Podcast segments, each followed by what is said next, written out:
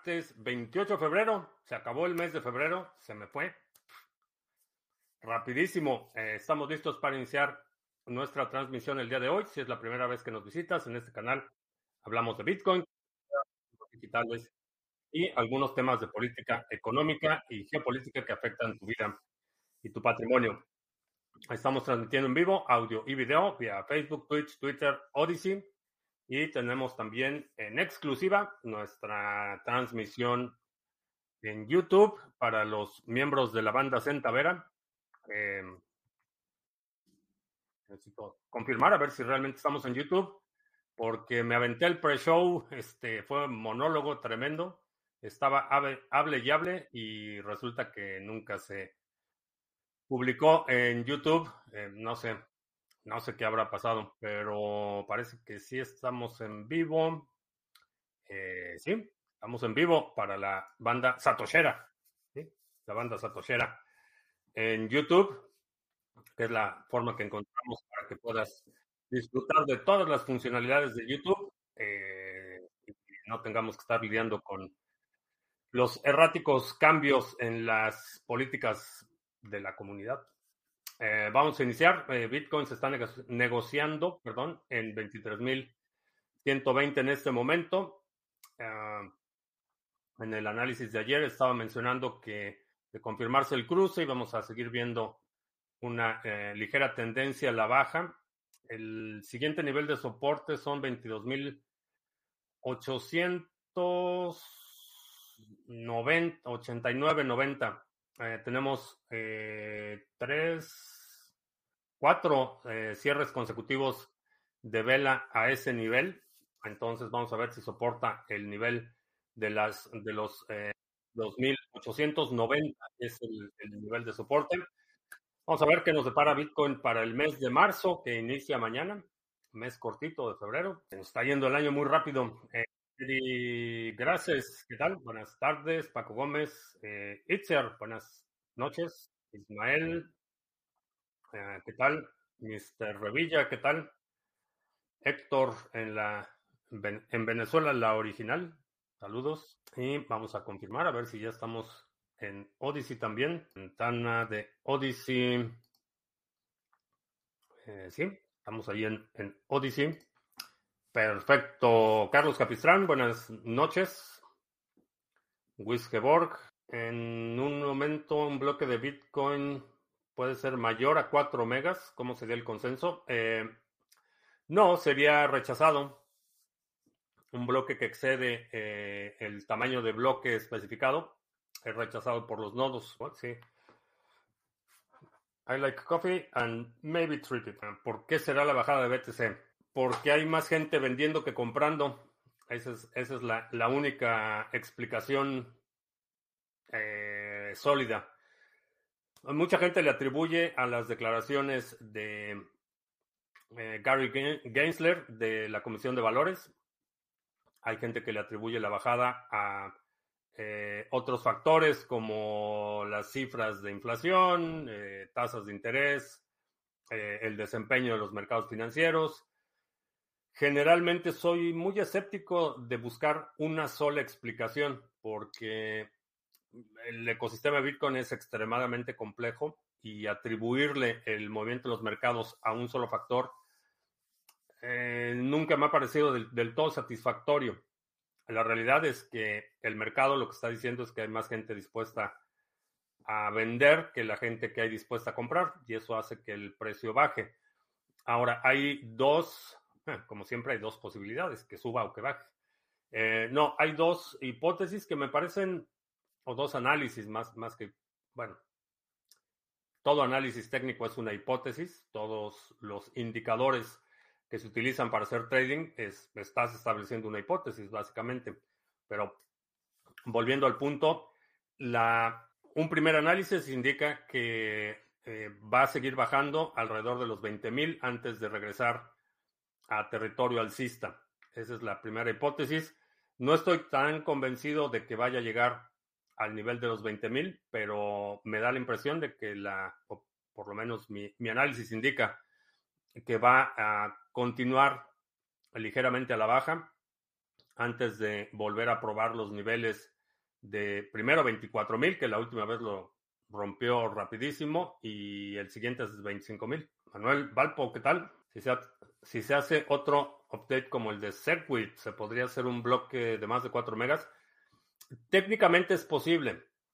No hay, no hay realmente un impedimento para que no haya un bloque mayor. El problema cuando incrementas el tamaño del bloque, y esta fue la discusión durante la guerra civil de Bitcoin, la, activación de Segwit, eh, la propuesta de los eh, CEOs de muchas empresas del sector que querían que se duplicara el tamaño del bloque como condición para activar Segwit. Básicamente la situación se reduce a que si tienes un bloque más grande, los requerimientos para operar un nodo son mayores. Y eso se traduce en que menos personas van a poder operar nodos. Hoy en día puedes operar un nodo con prácticamente cualquier computadora que puedas conectar a Internet. Este, puedes, puedes correr un nodo completo de, de Bitcoin. Los requerimientos de tanto de procesamiento como de capacidad en disco no son extremadamente onerosos. El costo de almacenamiento ha bajado, el costo de procesamiento ha bajado considerablemente eh, en las últimas décadas. Sin embargo, mientras más onerosa es la carga que pones en los nodos, menos personas van a, operar nodos. Entonces, si duplicas el tamaño del bloque, o en este caso cuatriplicas, que los bloques están alrededor de un mega, si lo pones en cuatro megas por bloque, quiere decir que estás teniendo eh, un bloque cada 10 minutos, 6 bloques eh, por hora y 6 por 24, ¿cuántos son? 6, 6 por 2, 12, 148 bloques por día. Multiplicas por 4, entonces realmente crece muy rápido el, tamaño, la demanda. Eh, obviamente el, movimiento de estos bloques también incurre en un costo de ancho de banda.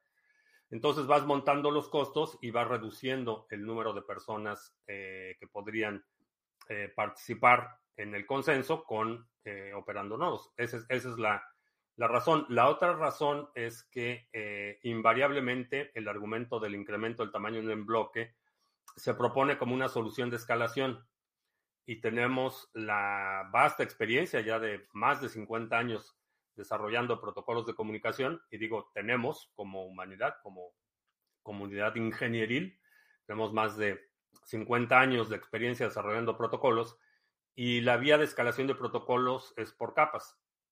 Así se desarrolló el protocolo de Internet. Si la solución para escalar Internet hubiera sido simplemente cables más grandes, es decir, el, incremento de la capacidad física habría sido insuficiente. Lo que se hace para escalar un protocolo al nivel de cuando empezó eh, ARPANET eran cuatro computadoras y hoy hay literalmente miles de millones de dispositivos conectados. La forma en la que pasas de cuatro a miles de millones no es con cables más grandes, es con stacks en el protocolo. Entonces tenemos un protocolo base que es eh, TCP. Sobre ese tienes un protocolo que es TCP/IP, que es el protocolo de Internet.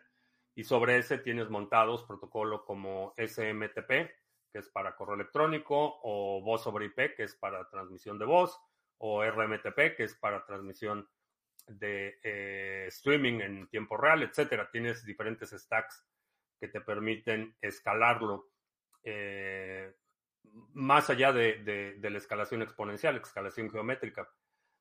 Así es como se, escalan los protocolos. Incrementar el tamaño del bloque no, no resuelve el problema y técnicamente es una, una solución que denota poco dominio de, del aspecto, eh, el aspecto técnico de la, escalación del protocolo. No es casualidad que entre los bandos de la guerra civil de Segwit había una muy clara división entre quienes dominaban la parte técnica y quienes lo estaban viendo desde un punto de vista eh, puramente comercial o puramente económico. Ah, ¿Qué sucede con los medios de comunicación que no dicen nada del desastre de Ohio? Eh, buena pregunta, a la cual, pues, colusión, básicamente colusión.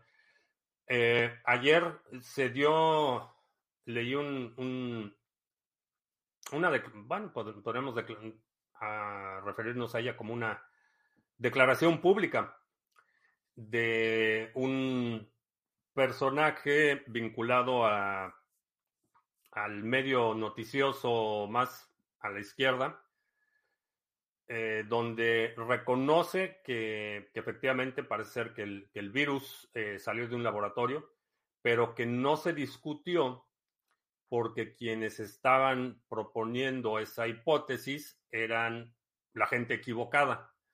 Entonces ya ni siquiera estamos en un punto en el que los medios tienen el pudor de pretender que son objetivos. Simplemente desestiman el discurso por quien lo está emitiendo y ni siquiera evalúan el discurso por sus propios méritos. Entonces, eh, la respuesta más simple es colusión. Ese es, el punto. Eh, de, la, misma forma que ha habido innumerables actos de, colusión, por ejemplo, en eh, el estado de Illinois hubo un, problema bastante serio con agua que era, se supone, para la red de agua potable que estaba contaminada y hubo ahí un esfuerzo monumental por parte de los medios de comunicación de cubrirlo hasta que fue ya imposible. ¿Cómo fue la transición de GPU a ASIC en la minería de Bitcoin? Eh, primero los mineros chinos empezaron a usarlo y luego el resto del mundo. Sí, es, eh, fue así como se dio el avance. Alguien eh, codificó en un circuito que el ASIC es eso, es, una máquina que hace una sola cosa y la lógica programática está impresa en el circuito, no es, no es software, donde tienes un, un, en un GPU, por ejemplo, tienes un, un eh, lenguaje de primer nivel, que es el que se comunica directamente con el procesador. Encima de eso tienes un, sistema operativo y encima de ese sistema operativo tienes el software que está resolviendo los hashes para eh, la minería. Entonces es menos eficiente que cuando codificas eh, el proceso en un circuito. sí, y, esa fue la razón. surge una innovación eh, esa innovación da una ventaja adicional a quien la adopta y reemplaza rápidamente, va desplazando a los mineros que ya no son competitivos. Eh, inicialmente, los, primeros, eh, los primeros bloques de Bitcoin, vaya, hay, por ahí hay un video circulando de alguien que está haciendo, están resolviendo, este, resolviendo hashes a mano, por ejemplo. Eh, al principio podías minar perfectamente con una laptop. Eh, eventualmente empezó a ser cada vez más competitivo. empezaron a tomar mucha tracción los incentivos económicos. Alguien desarrolló el circuito integrado con la lógica programática y desde ese momento ha sido una carrera armamentista por cada vez eh, desarrollar equipos más eficientes con mayor capacidad de minado. Y la escenografía, desapareció la laptop. Eh, no desapareció, está ocupada en otra cosa. Hoy hay segunda. Eh, para mí siempre hay segunda. Eh, no fue la semana pasada, es los viernes. Que por cierto, alguien comentó que no se veía la grabación. Lo voy a checar. El Yuyo en la carretera, ¿qué tal? A los medios le bajan la línea editorial. No es tanto, eh, bueno, sí hay un componente de, colusión directa, pero tiene también mucho, mucho que ver con cómo están alineados los incentivos en la industria de la información. Y para quienes tenemos ya un poco más de kilómetros recorridos en el mundo de los internets, eh, el surgimiento de Craigslist eh, fue lo que transformó el sector noticioso de forma dramática, eh, particularmente la prensa escrita. Históricamente la prensa escrita era la que eh, producía el contenido fuerte, digamos, en el ámbito periodístico. Eran los que invertían en investigaciones periodísticas, eran los que tenían los periodistas más curtidos y hacían investigaciones que se llevaban meses, publicaban el artículo, ese artículo después se recirculaba en los medios electrónicos. Entonces, los medios electrónicos históricamente no han sido particularmente buenos en investigaciones tan a fondo como lo hacía eh, tradicionalmente la prensa escrita. La cuestión es que toda esa actividad periodística era subsidiada en periódicos a toda escala, desde el New York Times hasta el periódico local de una comunidad pequeña, era subsidiada con eh, anuncios clasificados. Los anuncios clasificados era lo que sostenían los eh, periódicos, el resto era la, publicidad pagada, pero era la, la vaca lechera en los anuncios clasificados. Llega Craigslist, reemplaza por completo la necesidad de los anuncios clasificados entonces, eh, los periódicos locales tienen que autofinanciarse, tienen que convertir la actividad subsidiada del periodismo en una actividad autosustentable. Y ahí es donde empieza a desvirtuarse todo el esquema de los, eh, de los incentivos hasta que llegamos al punto en el que no importa qué medio es, si es electrónico o escrito, eh, están peleándose por los clics y están presentando aquello que produce el mayor grado de ansiedad al mayor número de personas posible para mantener esa, eh, ese estado constante de eh, consumo noticioso. Pero sí hay, y, esto varía mucho de, un país a otro. Hay países donde sí hay subsidios directos a los medios. Aquí no se usa tanto la publicidad oficial generalmente no está, vaya, no hacen compras de anuncios en periódicos como se estila en, otros países. Eh, hay otro tipo de formas en las que los gobiernos aquí en Estados Unidos eh, se coluden con los medios, pero no hay eh, asignaciones directas o partidas para compras de publicidad oficial. es, es, muy inusual esa, no se da mucho esa práctica. Gente naranja al menos fue a Ohio y llevó agua mineral. Entre la nada y el populismo, tal vez prefiere el populismo. Ah, pues, y estarías equivocado. Eh, lo mejor que pueden hacer los políticos en muchas ocasiones es no hacer absolutamente nada. Esta es la, cuestión con esas eh, visitas a zonas de desastre y todo esto. Son actos de propaganda. Realmente no, no, no resuelven nada no es una solución.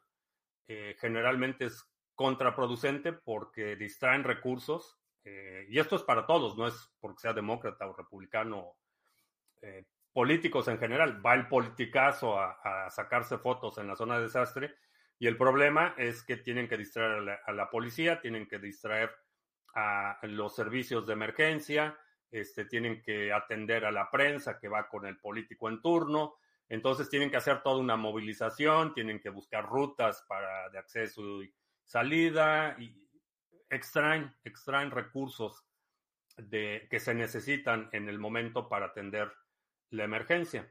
Y la realidad es que no van y no resuelven absolutamente nada.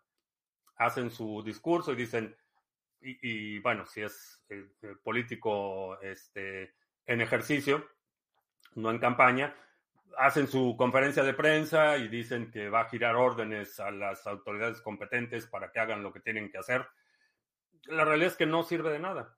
E, esas visitas para tomarse la foto en zonas de desastre son generalmente contraproducentes. Eh, no, no ayudan, simplemente distraen recursos, eh, recursos que se podrían utilizar para eh, subsanar un poco la, penuria que está pasando la gente, se distraen para que el político y su caravana y, su séquito de periodistas puedan circular bien, eh, son, interrumpen el trabajo este, de quienes realmente están ayudando. Greta Thunberg no hizo mención del desastre en Ohio. No, no tengo idea. Este, no sé, no sé qué dice o qué no dice. Alex ve ¿qué tal? ¿Qué es más conveniente que los gobiernos regulen Bitcoin o que lo criminalicen? Em, la premisa es que tienen que hacer una cosa u otra y no necesariamente. Eh, creo que lo mejor es que lo dejen en paz. Ahora, que lo regulen o que lo criminalicen, eh, cuando estamos hablando de acciones gubernamentales, El, el demonio está en los detalles. Eh, que lo regularicen o que lo regulen cómo. Ese es realmente lo importante. Eh, la acción regulatoria por sí misma puede tener impacto o, puede ser totalmente trivial. Por mí, que lo dejen en paz. ¿Cómo se protegería un pool de stakes si una ballena delegase una gran cantidad para que el pool sobrepase el límite para ganar las recompensas? ¿Cómo te proteges? Eh, no hay forma de protegerte en un entorno no permisionado. Eh, no lo puedes hacer. Y la cuestión es que la ballena estaría afectando sus propios intereses, porque estaría sacrificando ganancias por haber delegado un pool que supera eh, cierto límite y que es penalizado. Entonces, la ballena estaría atentando contra sus propios intereses. ¿Qué opinas de las empresas que quieren cobrar por todo lo que ha usado la inteligencia artificial de ChatGPT? Ya que gracias a ellos la inteligencia artificial aprendió. No sé, ese va a ser una, una batalla interesante en las cortes.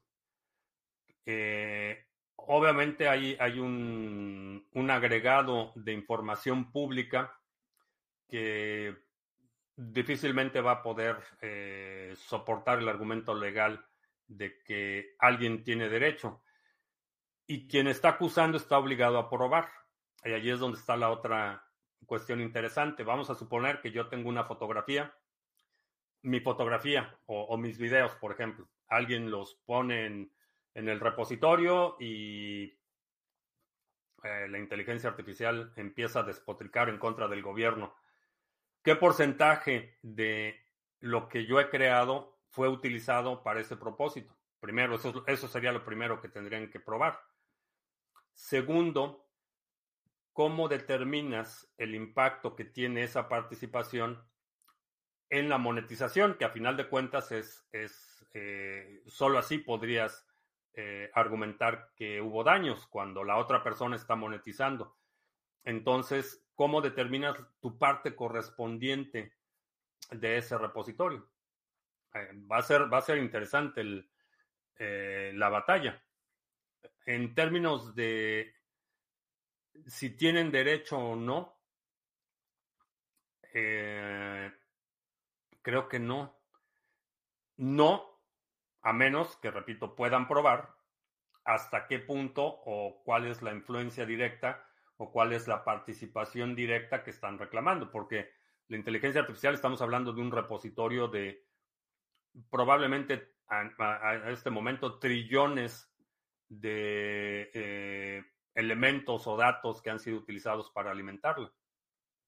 Entonces es como si compras este alimentos genéticamente modificados, te los comes y después alguien te quiere cobrar por las calorías, este, o quiere una parte por tu trabajo porque dice, ah, pues es que tú te comiste mi, mi semilla este, genéticamente modificada, entonces tengo derecho a un porcentaje del producto de tu trabajo porque yo proporcioné las calorías. Mm, ¿Cómo lo mides? Esa es, la pregunta. ¿Por qué debemos aceptar una institución glotona y expansiva que cada año nos hace más pobres.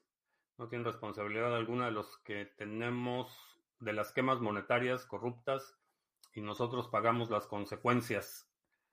¿Por qué, ¿Por qué yo lo acepto? Porque si no te meten a la cárcel, es la, amenaza implícita de violencia.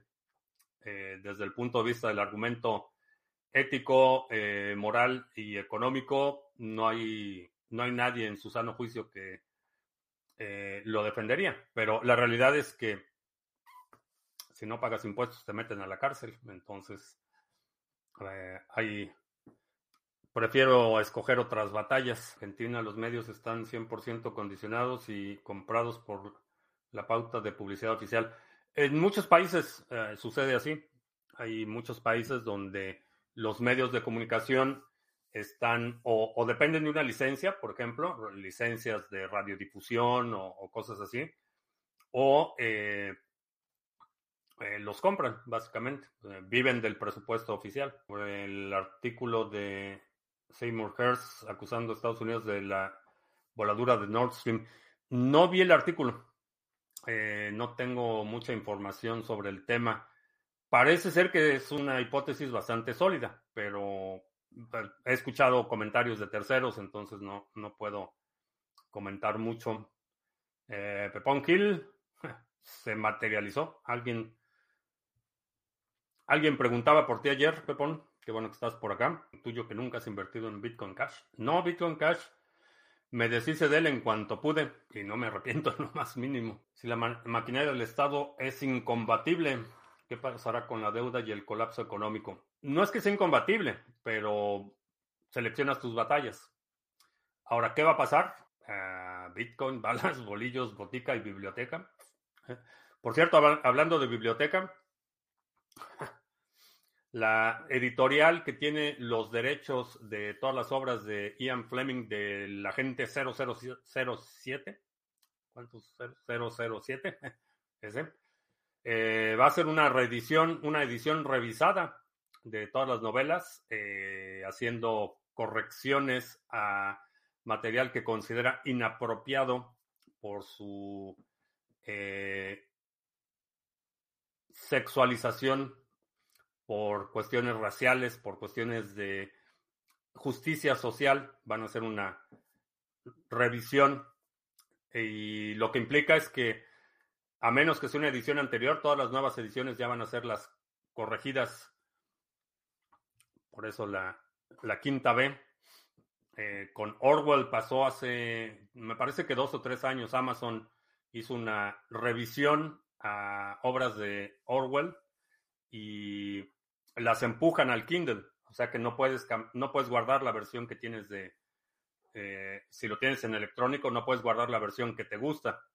En el momento que la actualizan en los servidores de Amazon, se actualizan en todos los dispositivos. Entonces, la quinta B, justo alguien me pregunta qué es Bitcoin Cash, cuál es la diferencia.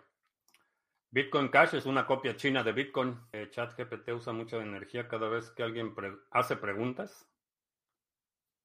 Ah, no sé. Digo, obviamente procesa información. Ahora, no sé quién, quién publicaría o cuál sería la fuente para asumir que consume mucha energía y qué es mucha energía. Primer, primer punto. No sé cuánto sea mucha energía para una pregunta. Ah, hay gente que consume aire cuando le haces una pregunta y me parece mucho aire, pero con ChatGPT no sé, no sé cuál sería la fuente o, qué es lo que consideran mucha energía. Y el otro punto es que el uso de energía es, eh, está directamente, es directamente proporcional a la prosperidad de una sociedad. Las sociedades más prósperas son las que consumen más energía. Entonces, la vilificación del consumo de energía por sí mismo eh, creo que ha, producido eh, efectos extremadamente adversos al punto que tenemos toda una generación de jóvenes súper deprimidos porque no tienen futuro. Eh, compraron la, retórica de que estamos al borde del colapso ecológico y que no tienen futuro. Ese, ese, es el argumento de Greta, que nos robaron el futuro y que cómo se atreven. Entonces tienes una generación de jóvenes sobremedicados depresivos porque se supone que no tenemos futuro. La realidad es que el, consumo de energía nunca, nunca debería considerarse como algo adverso. El consumo de energía es un indicador, es un eh, hay un, toda una metodología para medir el desarrollo de una civilización en función de su eh, consumo energético. La, la verdadera pregunta es, cómo resolvemos el consumo de energía, cómo producimos más energía más barata. Esa es la pregunta, no cómo dejamos de hacer cosas o cómo retrasamos el progreso o el bienestar de la humanidad en aras de, algo que ni siquiera es una solución. Eh, esa es la realidad. Condenar a millones de personas a la pobreza por salvar el planeta eh, es una postura inmoral. ¿Cuál sería una inmejorable fuente de proteína? Trabajo en progreso. Probablemente para el fin de semana tenga ya algo sólido. Roger Ver sería un Andreas Antonopoulos si no hubiera tomado el lado equivocado. Eh, no. No, Andreas Antonopoulos eh, tiene un dominio técnico mil veces mayor que Roger Ver. Eso es una imposición ideológica. Es el progresismo o consecuencia de legislar la vida privada de las personas. La cuestión es que el, para quien no lo ha leído, el príncipe de Maquiavelo. No hay tal cosa como poder político estable o inerte. Hay el poder político o se está expandiendo o se está contrayendo. No hay, no hay tal cosa como estabilidad. Entonces, la expansión constante del Estado es un requerimiento para no degradar el poder político. Esa es, esa es la, la, cuestión. Y mientras más pasa el tiempo, los gobiernos van a ser cada vez más obesos y cada vez más ineficientes y, y cada vez más absurdos, hasta que llegan a un punto en que se colapsan, que ya extraen tanta riqueza del sector productivo que el Estado se colapsa porque es, es, insostenible. Leí la novela 1984 de George Orwell. La leí en 1987 o sí, 80. ¿Podrías poner un ejemplo de casos de uso de NIM? Eh, sí, puedes utilizar NIM. Hay una aplicación que se llama NIM Connect y puedes utilizarla para enviar mensajes de forma ofuscada. Es una, un software que te permite que tus mensajes no puedan ser detectados o, su origen y destino pueda ser eh, compilado o analizado. Primo Juan tuvo la feliz ocurrencia de mandarle un mensaje a la mujer comprometida. Pues no hagan eso, Juanes, FJC, César, XFC y CBB. Nos están viendo en Odyssey. Las cosas se leen en el contexto en el que se escribieron. Eh, sí, y también el, juicio histórico debe ser en función de lo que era moralmente aceptable en la época. Y, no necesitas eh, avalarlo, no necesitas estar de acuerdo en la práctica moral de la época, pero vivimos en una sociedad infantilizada, eh, en una sociedad en la que cada vez más gente elude su propia responsabilidad entonces, ese descargo de responsabilidad personal se traduce en desde culpas inmediatas, es culpa del gobierno, es culpa de mi maestra, es culpa de mi jefe o es culpa de hasta eh, más abstractas como es culpa del capitalismo o es culpa del gobierno o es culpa de los tratantes de esclavos, es culpa de los españoles que vinieron a destruir la gran civilización azteca, etcétera. Es la mentalidad de víctima. ¿Crees que la juventud está cada vez más comprometida, cada vez menos comprometida con su futuro? E, es un poco... La, juventud siempre ha sido un fenómeno complejo y que tiene eh, redundancias o ecos históricos. En este momento creo que hay una particularidad y, que estamos viendo fenómenos globales que otras generaciones no vivieron. La generación de los millennials fue la primera que empezó a como que a, a, mojarse los pies en, estas eh, tendencias globales, pero esta generación de jóvenes es la primera que, realmente va a ver eh, esa homogeneidad global eh, en consumo mediático, en valores, en principios, prioridades, etc. Eh, vamos a ver una, una generación mucho más em, homogénea a nivel eh, global. Desafortunadamente, creo que, como mencionaba, compraron la idea de que no tienen futuro. Ese, ese fue el discurso desde, ni siquiera desde Al Gore, cuando salió el el primer documental, sino eh, este eh, catastrofismo ecologista, donde sí, de, por, por, décadas eh, se ha repetido en toda oportunidad que, que, les estamos robando el futuro, que estamos condenando, condenando la humanidad a la extinción y que Bitcoin va, va a hervir los océanos y que para el 2020 iba a consumir más energía que todo el continente, etcétera.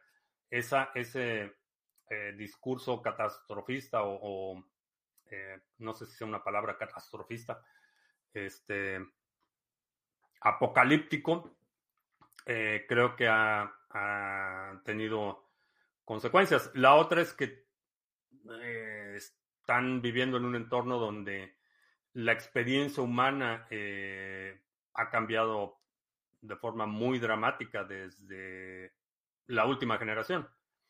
El, contacto con otras personas, eh, las consecuencias inmediatas, acciones en el entorno social, etcétera. Hay, hay una serie de fenómenos en la generación Snowflake. Sí, pero creo que eso es bastante parcial porque es solo un aspecto del fenómeno. ¿Usarías un smartphone chino para tu uso personal?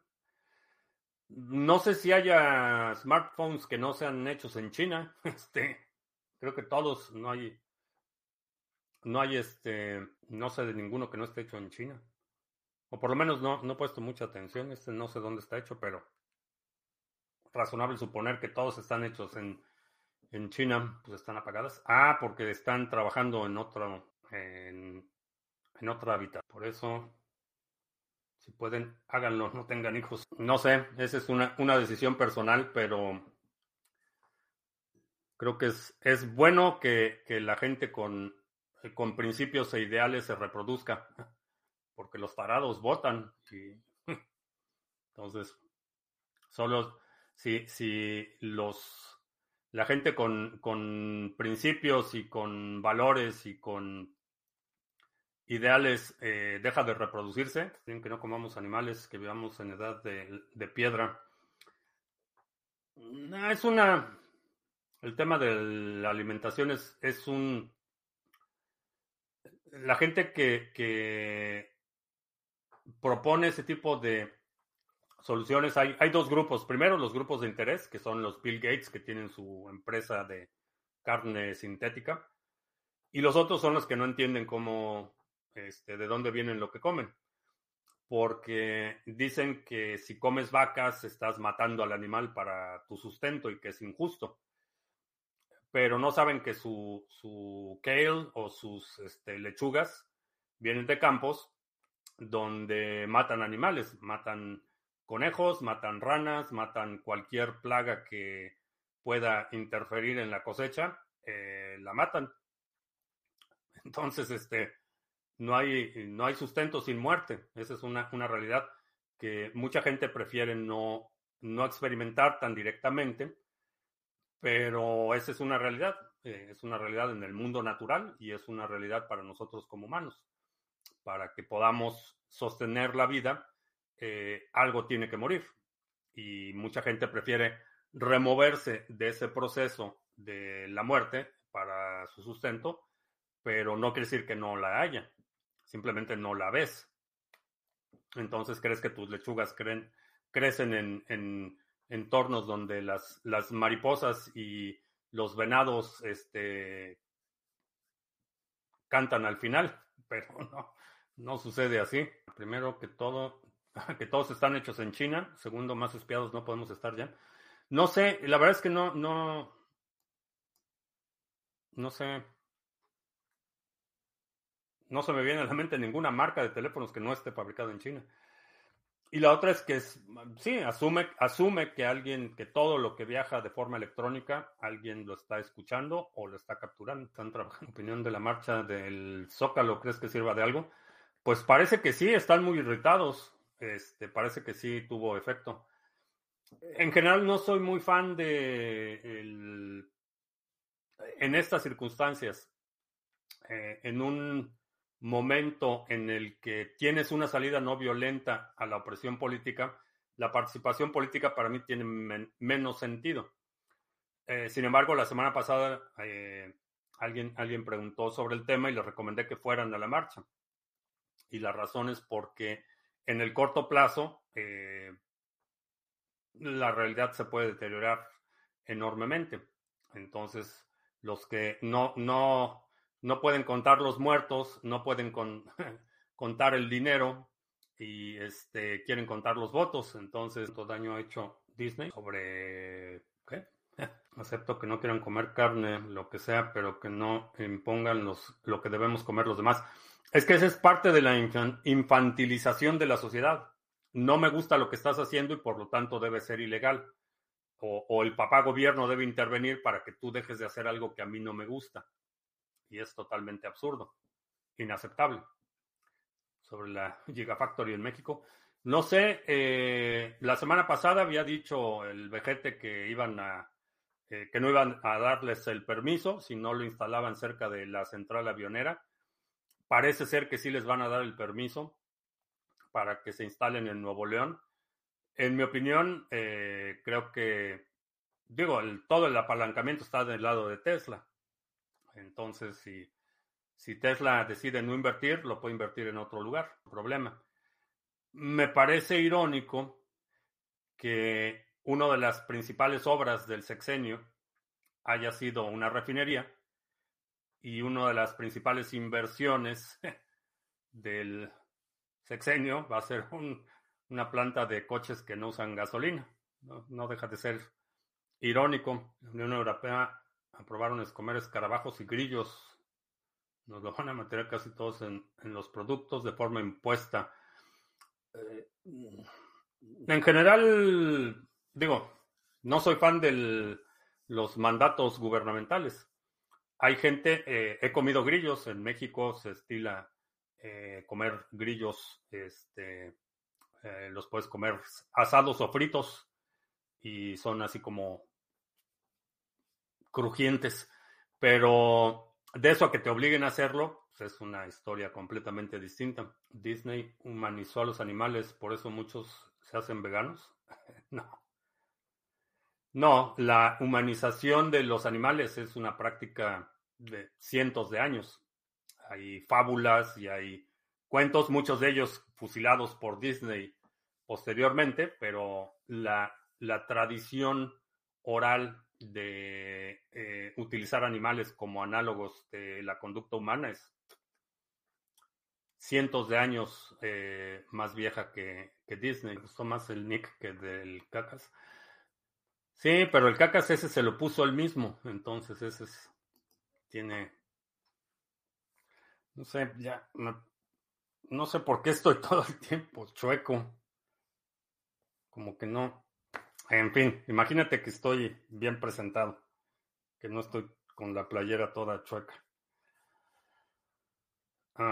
Todos los alimentos procesados en el market contienen microplásticos. Ah, no sé si todos, sé que algunos sí. Eh, pero por eso aprovecha. En el hemisferio norte la primavera está por entrar. Entonces, eso y porque tengo un soporte en la silla para la espalda. Como que algo no se acomoda bien. Un argumento de comer carnes que si llegan unos alienígenas y nos cultivan como las vacas para comernos, otro sería nuestro pensar. ¿Qué opino? Pues que no tienen idea de lo que están hablando.